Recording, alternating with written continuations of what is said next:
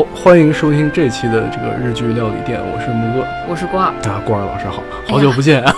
对我们这期呢要聊的是，其实也是职业剧的一部分吧，嗯。因为我们说推理，其实很难离得开这个职业性的推理，对，也有那种其实不那么职业性的推理，比如说冰谷。这个就就我们且先不论了啊，所以我们就放在职业剧的框架里面。嗯我们现这一期要说的是东野圭吾，这个请喜欢东野圭吾的朋友们再次警告啊，请喜欢他的朋友，，关闭节目，请赶快退出，赶快听点别的。赶快退场嗯。从哪儿说起啊？东野圭吾老师，这是我们为什么忽然想起，就是想从东野圭吾老师开始，嗯嗯是因为那天我们在策划会上聊，嗯然后呢，我们的领导嗯提了一个问题，嗯说你们有没有考虑过中国人为什么这么喜欢东野圭吾？嗯，然后我们当时想，嗯，这是个好问题这，是个好问题，这真的是个挺有意思的对问题。对，因为我们两个都，我们先挑明态度啊，我们两个都对东野圭吾老师有那么一点点只我只能说没那么喜欢吧，没那么喜欢，无感。我我其实是无感了，我我有点儿，我比较复杂这种情感，嗯你知道吗？嗯就是第一部我入坑的作品是《白夜行》，嗯我估计大家所有第一，基本上对大部分人都是，我觉得。然后当时看完觉得好惊艳，嗯然后你就有一种，哎，怎么越看越烂，越看越烂，越看越烂。嗯嗯嗯嗯这种，然后但是呢，然后好多朋友问我说：“你既然这么不喜欢东野圭吾的嗯大部分作品，嗯你为什么还出一本新的买一本？”嗯因为我经常在朋友圈兜售这个旧书，就是送嘛，就是谁要东野圭吾书啊，我送啊之类这种。嗯就是你总觉得，哎，下一本可可可不可能有当年《白夜行》的那个？啊，惊喜的那种感觉期待是吧？但是嗯最近经常就频频让我失望。确确实这个我能理解，嗯因为说实话，我个人觉得《白夜行》确实是东野老师的一个小一个，算是一个创作的巅峰，巅峰了吧？嗯得他得直木奖的是哪一个？你还记得吗？呃，嫌疑人 X 的先生，哦 直木奖就呃直木奖嘛，我我我的理解啊，嗯经常喜欢一些吸引人眼球的那种，嗯。吸引人特别吸引人注意力那种轨迹啊，对，嗯。就是我我先给大家普及一下，啊 就是东野老师，呃，电视剧可以，我觉得电视剧、影视啊都可以跟嗯。书放在一起了。嗯嗯就是东野老师有一个网友们，中国网友们评出来四大神作，嗯嗯我先给大家呃讲一下，我因为我把它当一个笑话，别这样，冷静。就是第一部是《白夜行》，这个我没有什么争议，然后嗯。第二个是嫌疑人 X X 的现身，然后第三部是恶意，第四部解忧杂货店。哦，然后就是，你就能大致了解东野老师他为什么这么这么，就是你看他的那个剧，嗯他的书转化成剧的特别特别多。嗯，对对对，我觉得一啊，我分析了几点原因，一是因为东野老师的高产，高产哇，。他真高产，就是高产到我觉得，哎，这是枪手写的吧？哎，他又带枪手。这个可可危险啊！这话不能随便说。不不不，我 suppose 你知道吗就是这是假设啊，他你不知道他嗯很难说。这个本节目仅代表郭二老师立场，与我无关。木哥老师那个在行业内还有很多人怕得罪，你知道吗？我不怕，我们这种小透明就是很好。谢谢啊。就是嗯这么高产的话吧，嗯总有几部剧，总有几本书还是能看的，对不对？嗯对对对所以他改的可以改的就很多。对对对。但是其实你看现在的小说，其实影视化也是一个很重要的方向。嗯靠版税，其实你也赚不了太多的钱了。但有一个问题啊，我举两个例子，嗯你看一坂幸太郎嗯和、呃岛田庄司，嗯不是岛田庄司，荆棘夏言。嗯嗯你看他们两个剧为什么就影视化稍微少一点？尤其荆棘夏言老师啊，只能画漫画，对吧？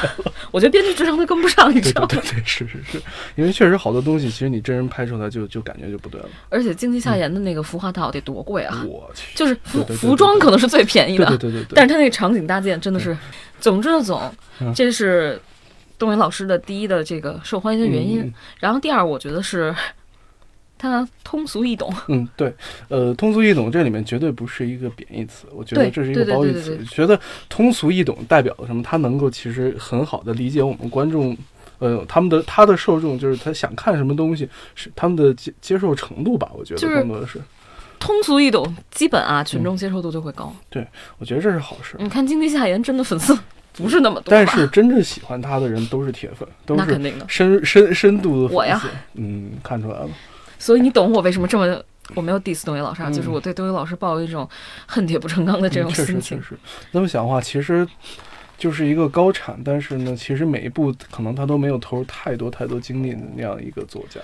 第三点就是他那个就是特别容易转化成，就是容易商业化。嗯，对对对，你你懂我意思吗？就容易就是他影视化，他很好拍。对对对，好拍。你看啊，我给你列举一下他这几年作品，你就知道。我只我还只找出来就是稍微呃评分好一点的。嗯，你看一八年啊，嗯，呃，那个一八年出的书出的一个《祈祷落幕时》，一八年，一八年。明年。明年。哦，明年要出的剧是《祈祷落幕时》，这是我我喜欢啊，我个人喜欢前三的一部作品。嗯，然后还有《拉普拉斯魔女》，哦拉普拉斯魔女》等于刚出了没两年吧。嗯，对，然后而且找的卡斯特别好，樱井樱井翔，当然樱井翔我嗯，翔，广濑丝丝，然后还有现在叫广濑铃。广濑铃，anyway 就还有富士苍太，呃，就虽然是是是，不是大咖吧，但都是小鲜肉吧，就是都是这个年轻一代的对对演员，所以你就看就多快啊，这就、这就出来了。所以真的是，就是说，如果我们看现在的日本这个这个整个的影视产业的话，那它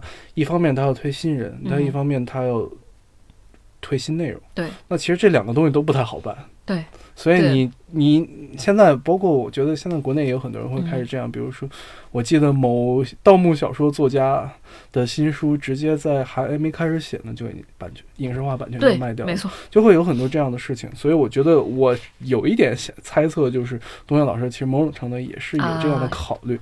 因为嗯说实话，就像刚才说的，靠版税赚钱的时代已经过去了，你得去想办法去，真的少的可怜啊，对你得想办法去这个这个，you know make a living，但是这是东野圭吾哎，嗯，就是他本税再少，但他书多呀，对对对，没错 没错积错，少成多，啊对？啊对啊，没关系啊，就是对吧，写嘛，然后二零一八年还有秘密要上，哦然后嗯你看一七年啊，嗯。解忧杂货店，嗯，对吧？对，解忧杂货店两部两部都上了，嗯。一个是日本版的，嗯。是呃那个西田敏行和山田凉介，嗯，但是西田敏行就是。虽然这故事我真的个人不喜欢啊，嗯但是西田敏行演的真的太棒了。对啊，而且他是，而且插一句，西西田西田老爷子是非常坚定的左派。啊，他是一个支，他是一个，甚至可以说是他是中国人民的好朋友，嗯中国粉儿，你知道吗？中国粉儿。然后呃，林浅都的那个音乐 Reborn 嘛，然后就是这种组合吧，你还是对对能看下去。对对当然，国产这个我我我没有看哈，嗯咱们现在还没有放出来，所以你没法去评价。这个我不想得罪我万达的朋友，就就不说了啊。就王俊凯、迪丽热巴和那个叫什么董子健，对吧？嗯，我们就把它摆这儿，我们拭目以待吧，只能嗯，说。拭目以待我希望它是个改的好的，因为当然，我觉得这个书怎么改都不是那么那么让让我怎么说呢？但是我觉得这部书有一点其实是很打动，就是不是就是可能会对这个嗯大部分观众会比较有共鸣的，就是它确实有这种就是跨越时空的这种情感在里。我觉得这个也许可能会这就就就东西很难拍出来就的。拭目以待吧，对，这东西真的很难拍出来。对，因为我看了日版，就是我觉得嗯日本人应该比咱们理解《解忧杂货店》更理解更好吧。本来就是、嗯就是本国语言的小说，对对对，没错没错，但拍的时间线真的，对的。而且这是拍《火花》的导演拍的，哦，就是你会想，哎，当年他是不是真是被那个小小行星给撞了，然后迸发出灵感才拍的《火花》？就他拍的这部乱七八糟的感觉。嗯但是新田敏行老爷子还是演的很好。所以这是解忧角杂货店。那今年还有嫌疑人 X 啊，对，这个是今年四月份的电影。了。但这个电影特别有意思，因为我碰巧就是这那这个时候，我是把日本的、韩国的和这部都看了，我也是，嗯，是吧？嗯，怎么说呢？这个事儿不太好说，因为我其实特我其实挺喜欢韩国那一版的，啊，我觉得韩国那版挺有意思的，就是我因因为韩韩国那版改动很大，对，可能就是喜欢嫌疑人 X 现身的，就是听众朋友们，嗯就就他们可能理解不了咱们这种要去看很多版本比较哪个最差的这种，嗯，因为我当时是是我当时确实是抱着这个目的看的，因为嗯这本书我。不客气的说，我当时嗯在豆瓣儿不是写了一篇文章分析东野圭吾老师吗？嗯简直被骂惨哎，了。大家大家接着去骂他呀啊！我豆瓣儿的名字大家都想不到了，跟我这个人，嗯、就是人设不符呵呵，我知道你的名字 就是我当时就觉得这本书有给我一种什么感觉？嗯好多人说啊，就是扭曲的爱啊，嗯你不能因为爱一个人去杀一个人。我觉得这都是小问题，嗯最大问题为什么让我觉得这书特别让人不舒服？嗯是因为你能看到东野老师在书背后站着。就是你读小说的时候，哦你会觉得他站在后面说：“牛逼吧？你看，这就是我设计的轨迹，是不是很牛逼啊？”就是嗯，我总感觉他是我先设计出这么一个杀人的方法，嗯嗯然后我再套了一个一个故事进去，对，所以你就显得原来如此哎，这种东西好分裂，嗯嗯嗯，它并不是那么契合的，对对对。对吧？确实是我明白你的意思，嗯就是说这个，我觉得是一个特别。你说到这个，我想起就很多，其实现在的很多年轻导演，嗯。尤其想做电影长片，嗯。第一部自己处女作的嗯。导年轻导演容易犯这样的问题，就是他们会先设计好这个故事的结构，或者说先设计好一些跟故事本身没有关系的事情，啊然后我再去往里填故事对。它确实有这样的情况，所以我觉得你这么说的话，我想确实是这个。这个书确实有这个问题，就是说，你觉得总觉得好像哪儿是脱节的，哎，对对。对对对，嗯。就是你犯得着吗？对，就是你可以用其他其他方法去掩盖过去，嗯，但是你犯得着吗？对所以其实就是说，我们老说就是说在，在剧作里面，如果你要让他做一件出格的事情，你必须得给他足够的理由，嗯而这个理由不是说是你要在故事上让他的逻辑多么完整或者怎样，而是说你要把他的人物做得完整。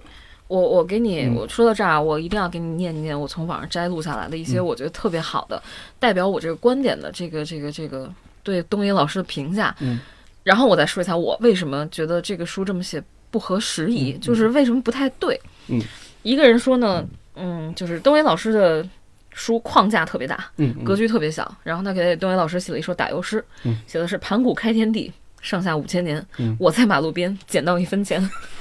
导致东野老师写写作的这个一个，一下就能明白，大概嗯，哎，好像是就是搭了一个特别宏大的时代对，对对对，哎，，然后我我人干了一些特别别人就是特边缘的事情，嗯嗯嗯，然后还有一个呢，我我觉得这个是我我最代表我心里想法啊，嗯。是呃本格里嗯。社会派写的最好的，社会派里 言情写的最好的，言情里啊。推理写的最好的，啊，原来是这样，就是嗯。我我我其实不是 diss 东野老师啊，嗯因为我觉得我我前几天也跟别人就是讨论过，嗯。就是东野老师书到底好不好看，嗯嗯。和什么是好看的推理，就是如果你说推理好看的话，本格好看的话，那可能是岛田庄司、嗯，或者江户川乱步。为什么他的本格是最对规整、轨迹最奇怪？对对对，就是岛田庄司。如果你说东野圭吾老师这是大动干戈的话啊，岛田庄司会为了杀一个嗯老朋友的仇人，老朋友已经死好好久了，建了一座屋子，嗯然后去杀这个人。嗯就是你可以一枪崩了他，你知道吗？都比我、比这痛快。尤其你看到最后，你就想，哎，这个动机，这个动机为什么是这样的？就是，然后好多好多本格迷就觉得动机什么的不重要，轨迹才是那个最棒的。包括岛田庄司里面最经典那个占星杀人魔法，就是真的是大动干戈，挖那么是是是些坑，是然后杀那么些人。对，但其实你说动机嘛，可能就是 tiny tiny little 那种。像当年这种本格派，它就有一个很很大的一个不能叫问题吧，嗯我觉得可能是也是时代性。那个时候他不关注人物，对，不关注人物，你只关注过分强调这个推理的嗯过程，它就会变成这样的结果。我看就是不管推理还是悬疑，我特别注重动机。嗯嗯，我觉得如果动机不成立的话，嗯这个东西其实是失败的。对，因为我轨迹这种东西，说白了，谁要看杀人轨迹啊？你又不去杀人，对对对，对吧？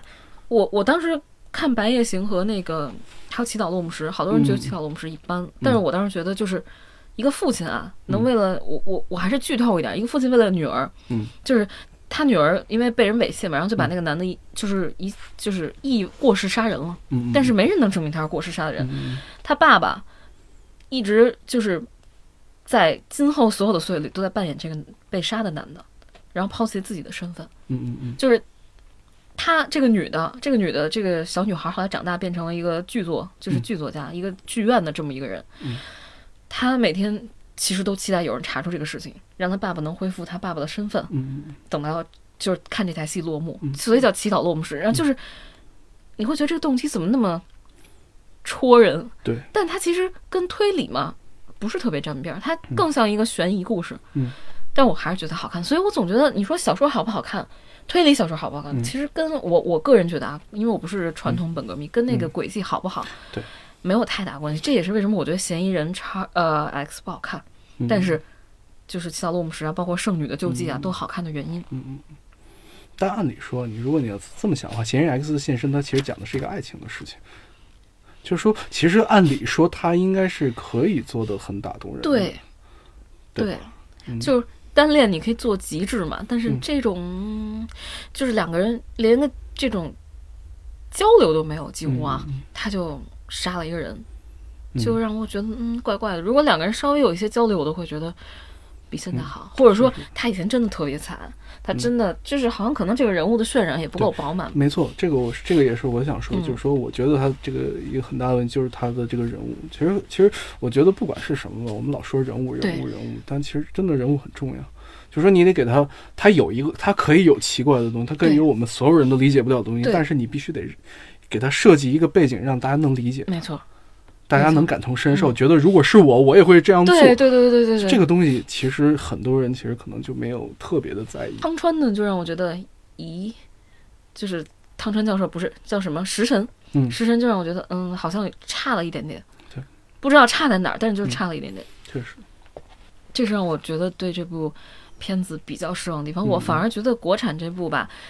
刚开始我会我我其实抱着觉得巨烂无比的心态看，嗯但是后来看了，哎，觉得后面还比就是小说原原版还填填上了很多。填上了很多东西，其实对，包括这三个人之间的纠葛，对，我觉得也对对对对挺有意思对对对，嗯，就是你说它是一个好看、特好看的嗯片子，可能不算精彩，但至少比小说合理。不过这么想的话，那你说东野老师去，他其实我们得承认他是一个非常勤奋的作家，对不对？很勤奋，他是一个很勤奋的。那我总觉得啊，因为嗯我总觉得就是说，其实这个也是跟我们这个时代或多或少有一点关系吧。嗯我觉得不光是说东野老师，甚至你放在其他人来看的话，那些其他的推理作家，说实话也没有再写出什么特别特别好的作品了。或者说，真的是那种那种感觉，我觉得就是从那个九十年代，包括以前江户川乱步那个时代，嗯。他那种大家对这种这个类型化的这种执着和那种东西，就慢慢慢慢就没有了，因为我总觉得轨迹这个东西它是有有限制，有就是尽头的，真是有尽头。头，就是你可能想到哪儿，这个轨迹再也想不出来比这更好。说说难听点啊，你看柯南嗯。得有几百、一千快一千话了吧，就是嗯。每一个里面都有一个轨迹，嗯，其实也就差不多了，真的就差不多了。所以我我真的我觉得所有人都在等哪天青山老贼的这个 轨迹用光了，然后结局就来了。嗯，我觉得轨迹是有、有尽头，但是人心里面的那种恶的东西对对，是没有尽头的，所以就会产生别的社会派的一些好的作品。但是现在为什么社会派也好，嗯本格也好，没有那么多，没有以前那么瞩目了？嗯就是因为所有东西写的都差不多以后。开始出现一些，比如比如你看现在一版幸太郎的这种嗯嗯。火成的，包括、嗯。呃荆棘下言也是最近几年才火的，它是嗯。嗯类型化，比如说民俗民俗推理。嗯。然后一版幸太郎为什么我觉得解忧杂货店不好？嗯，就是你跟一个一版粉儿说解忧杂货店特好，嗯，真的让我们心里 很难形容，因为一版幸太郎是最，就是我第一部看的是他的《华丽人生》，嗯嗯。我当时简直就叫惊艳吧。嗯，它是多线叙事的，嗯，然后呢，每条线都在讲一个不同故事，你就想，哎，什么情况？怎么四五条线，然后最后整个故事连在一起的？嗯，就它进入的方式太。太太不可思议了，嗯嗯，所以你就觉得《解忧杂货店》是挺温暖的，但是你写的干嘛？这其实是一个、我我当时我朋友跟我说的，他的中他是中戏的嘛，然后他老师跟他说，嗯，你这个东西是不错，就是你写的这东西是挺好的，但你写它干嘛？就我觉得有的东西是没有写的必要的。但但因为他是东野老师，所以他写出来的东西，他就东野老师当然这部为什么会忽然就大火了呢？我就觉得东野圭吾好像从《解忧杂货店》开始才在中国大火起来了，是大家都说温暖人心啊、治愈啊，可然后正好中国人比较需要这些东西，确实，然后迎合了很多人的这种需求，对所以它火了。我觉得是，但你说它是好作品吗？你认真想想，就是你得看看怎么说吧。我觉得如果你要说文学性，或者说他从文学的角度来说，确实他是有他很多问题。但是我觉得某种程度来说，他能够给我他的受众他们想要的东西，我觉得是一种本事吧。我觉得东野老师其实是，就是像欧美那种嗯 bestseller，、嗯嗯嗯，他是那种对对对风格，就是他特别知道你想要什么。对，没错。但我的故事怎么样，嗯我不太 care，我只要迎合你的需求。就是你说到这个，我其实想到就是有的有的就是包括我们在看那个什么的时候，嗯。说因为刚才提到重版出来，嗯。在看《暴漫王》的时候，啊《拾梦者》里面其实就是他也会有这样的就是讨论，比如说这个漫画家他是嗯。完全去迎合这个观众喜欢的东西去看什么，还是说他去有一个发自内心想讲的东西，嗯，这样一个东西，他这两个书出来的东西的结果是完全不一样的。没错，嗯。完全没你会。发现那种就是迎合一味的迎合市场，一味的就是去贴观众的这种东西，他写出来他没有灵魂。嗯，你看不，你看到的是这一个，你看到的是东云老师在背后说，你看我写的不错吧，而不是说，你看我就是喜欢这东西，我觉得这东西牛逼。对对对就，没有这样的东西，就没有这种打动人心的东西。因为说到底，我们我觉得其实就是说剧也好，这嗯电影也好，文学也好，其实里面很多能够打动人的最核心的东西是情感。也就对于中国人来说，就是说对于中国观众来说，情感永远是最重要的。你必须得有足够的情感的浓度，能够让观众感受到那种。他这是对，这就是我想要的情感，我希望得到这样的温暖。嗯我觉得这个是一个很重要的点，但是呢，同样重要的是你你是怎么把它给观众你是递给在冬天递给你他一热乎乎的烤白薯，还是说我直接一暖宝直接一热水瓶啪叽呼你脸上了？那是不一样的。哎，我看这个解忧啊，我我跟你说我是什么情况下嗯看的？我在一个最适合看书的情况下看的。当时我和我老伴儿回老家过春节，哦，然后在火车上嘛，大家都睡了，那会儿我睡不着，我一个人看，然后邻座嗯有一个小姑娘看，然后翻两页就跟她男朋友嬉笑怒骂，然后我说那我进来看看，我看你们好像不是特别专心。你看我就这么讨厌的人 然后我拿到那个过道去看了嗯，看了以后我大概花了两个多小时就翻完了，嗯嗯嗯。就是有被热水瓶砸中的那种感觉，就是嗯嗯，你不能强行喂我吃对对对，这些东西，对你让我笑，你别隔着我。对嗯。但是你看，就是韩剧有一个《一九八八》，请回答一九八八，对对对，这个就是慢慢的，没错没错，他慢慢的给你铺这种东西，让你先让你回到那个情境里面，然后在这个情境里面，他这个人物就会动自己动起来，对，然后你就会跟着人物一起动起来。我觉得看嗯一九八八吧，就是让我来比喻的话，可能有点像泡温泉，嗯，就那水流是一直在你身边绕着，对对对对然后让你觉得周身温暖，然后一会儿你就晕了，就陷在里面了，对就就淹死在那儿了。对就，你就会特别沉浸在剧情里面，好久都出不来。嗯嗯，就这浪矢爷爷嘛，因为我其实很喜欢，就是有老年人描写，我还是觉得嗯比较温暖吧。这种老年人跟年轻人互动，嗯浪矢爷爷我很喜欢这个角色，但嗯总之这个故事的这种，嗯，不管是架构也好，还是他，嗯，就是讲述的方式也好，总让人觉得有点齁。吼，就是你不要把我往那个温暖地方推啊，要热死了，就是这种感觉对对对，。是我嗯能理解。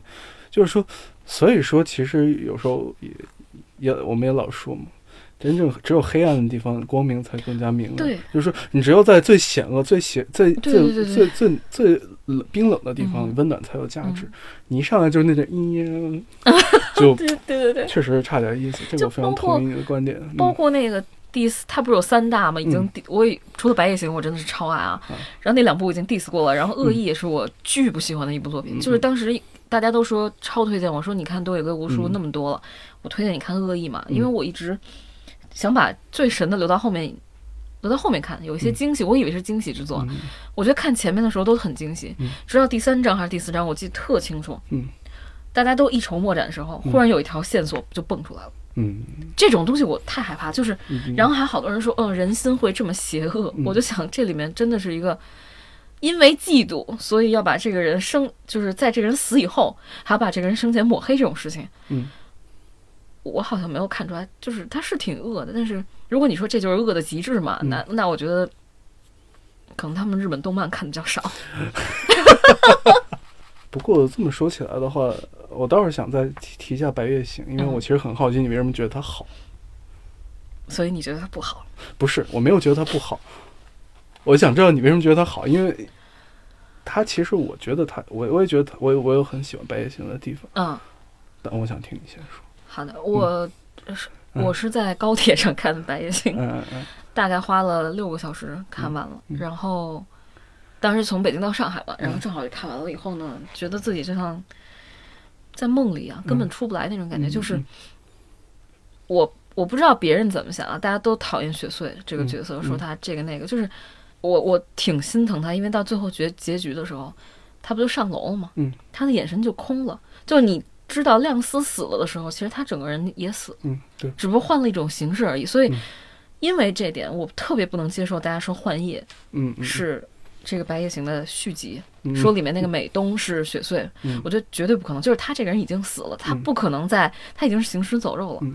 就是这种爱情嗯让我觉得就跟那个共同犯罪一样，是让人、嗯是挺让人起鸡皮疙瘩的那种。嗯就是他们俩就想在阳光下嗯拉一次手，但是他们俩这么多年就没有都没有过，一直都是在、嗯一个在明处，一个一直生活在暗处。嗯就这种这种这样的爱情，让我觉得特别嗯这戳我的地方吧。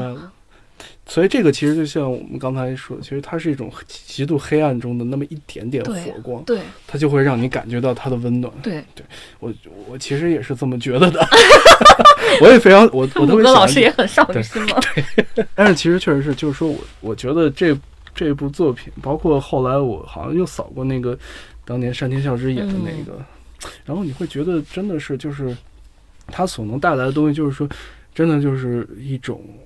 我觉得可能如果联系到我们自己的话，会有时候会有一种就是我就是想得到这样的东西，你们凭什么不给我这样的委屈？嗯我觉得这个是特别打动我的一个点，嗯就是说我我的愿望不过如此，这个都实现不了，这个东西确实是很打动人。你知道打动我的点是什么吗？嗯就是，嗯，怎么说呢？我操，郭二老师要哭。没有没有没有没有，我一时忘了我刚才要说什么，你 你终于打断。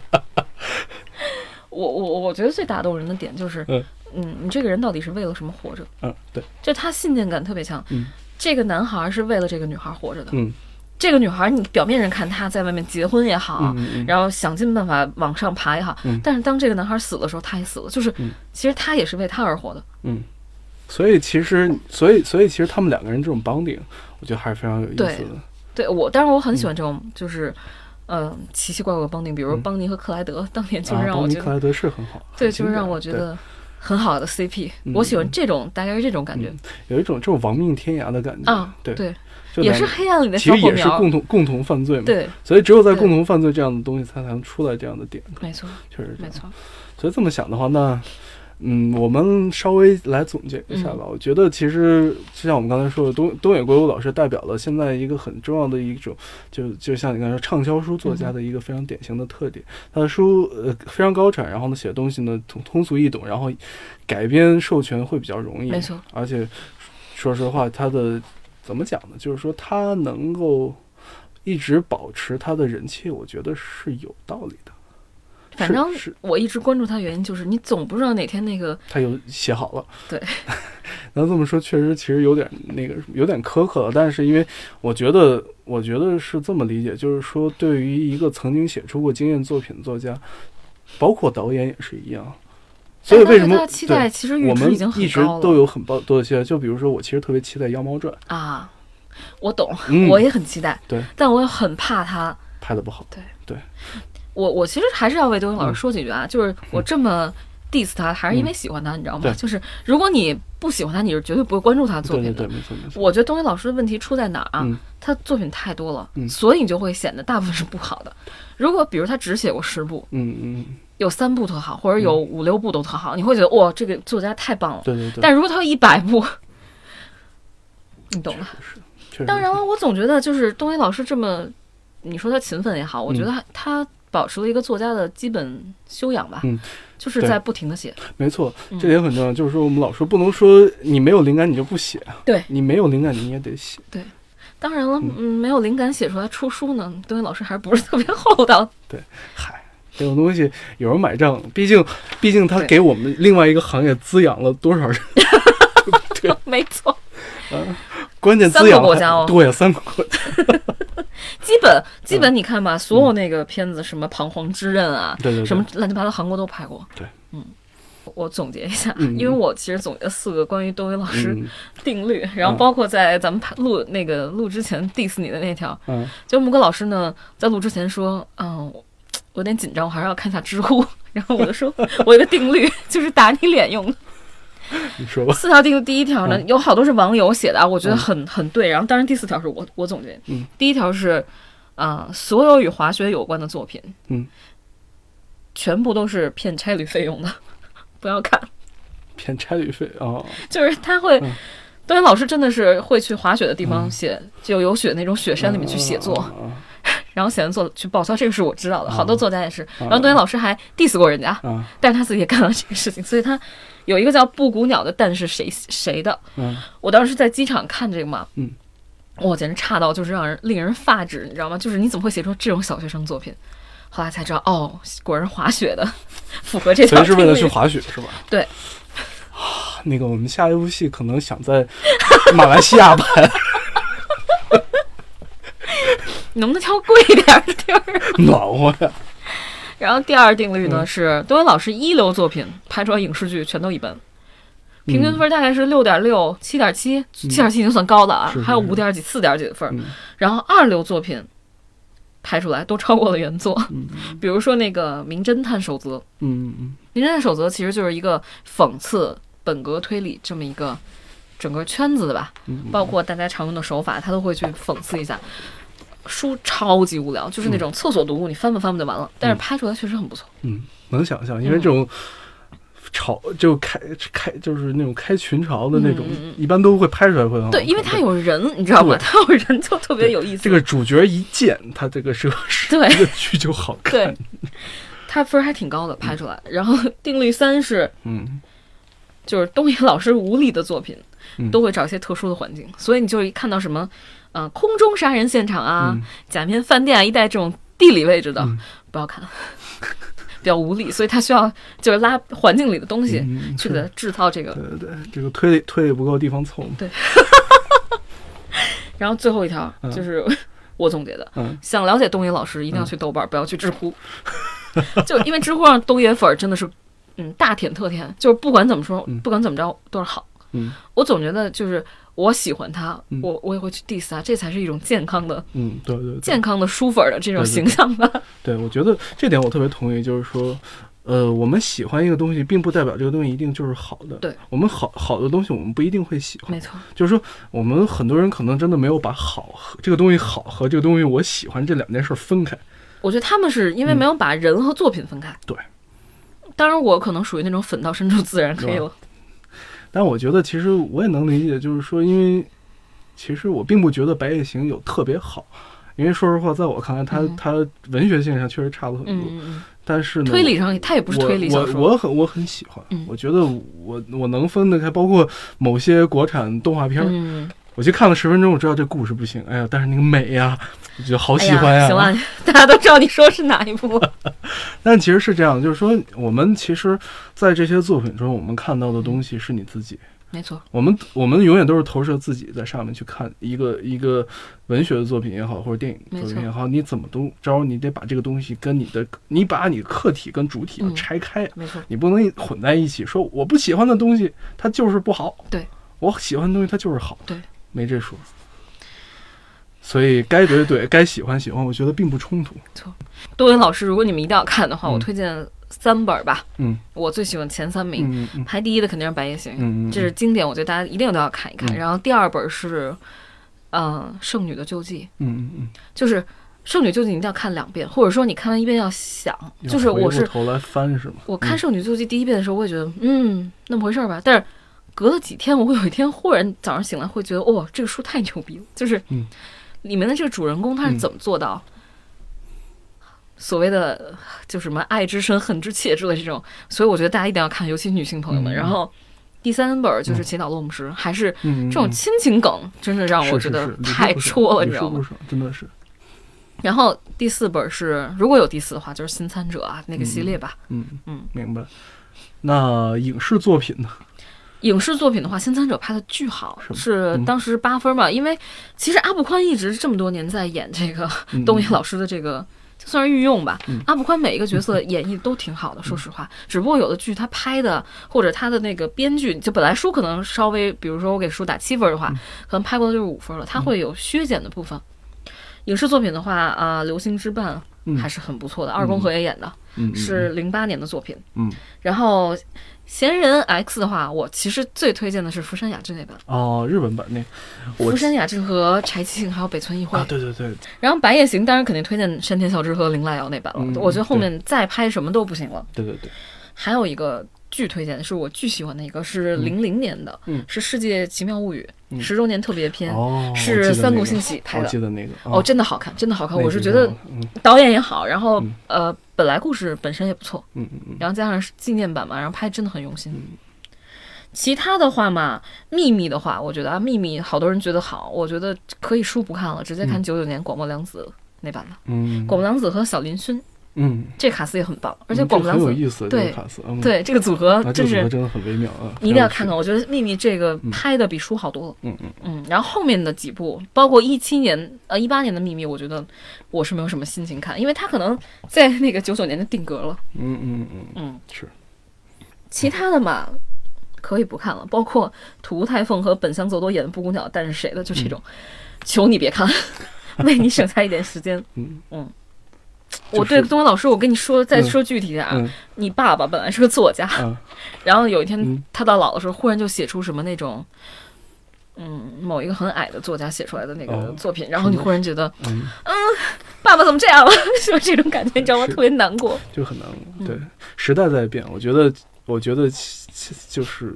它也是一个时摄影时代的一个产物。没错，我们现在这个年代，其实你看能够出好作品的可能性越来越少。对，真的真的那些好作品是用时间来检验的。我们拭目以待吧。也许五十年之后，我我刚才也说了嘛，嗯五十年之后没准儿可能都没有小说这个东西啊，了。对，我我我看过很多采访啊，嗯就是这个这个东野老师自己本人呢过得很开心的，嗯。因为毕竟钱挣到手软，对。而且他自己从来不给自己定义，比如说我是推理小说呀，嗯嗯而我是通俗小说，我是畅销小说，他从来不给自己定义，对，反而过得蛮开心的。对你这么说，我想起来，我之前看了他写的《悖论十三》，啊。悖论十三我也看过，嗯，就觉得嗯，但是其实说实话也挺有意思的。哎他很认真啊，他真的是我是理科生哎，嗯。我一定要给你们讲点理科知识对对对这种。对对对。然后呢，就是反正谁买了《贝伦十三》的版权，就祝他好运吧。这个还挺难改的。啊，我知道谁买了，哦，已经有人买了是吗？但是真的祝祝他们好运。我是真心希望他们能把这个项目拍成。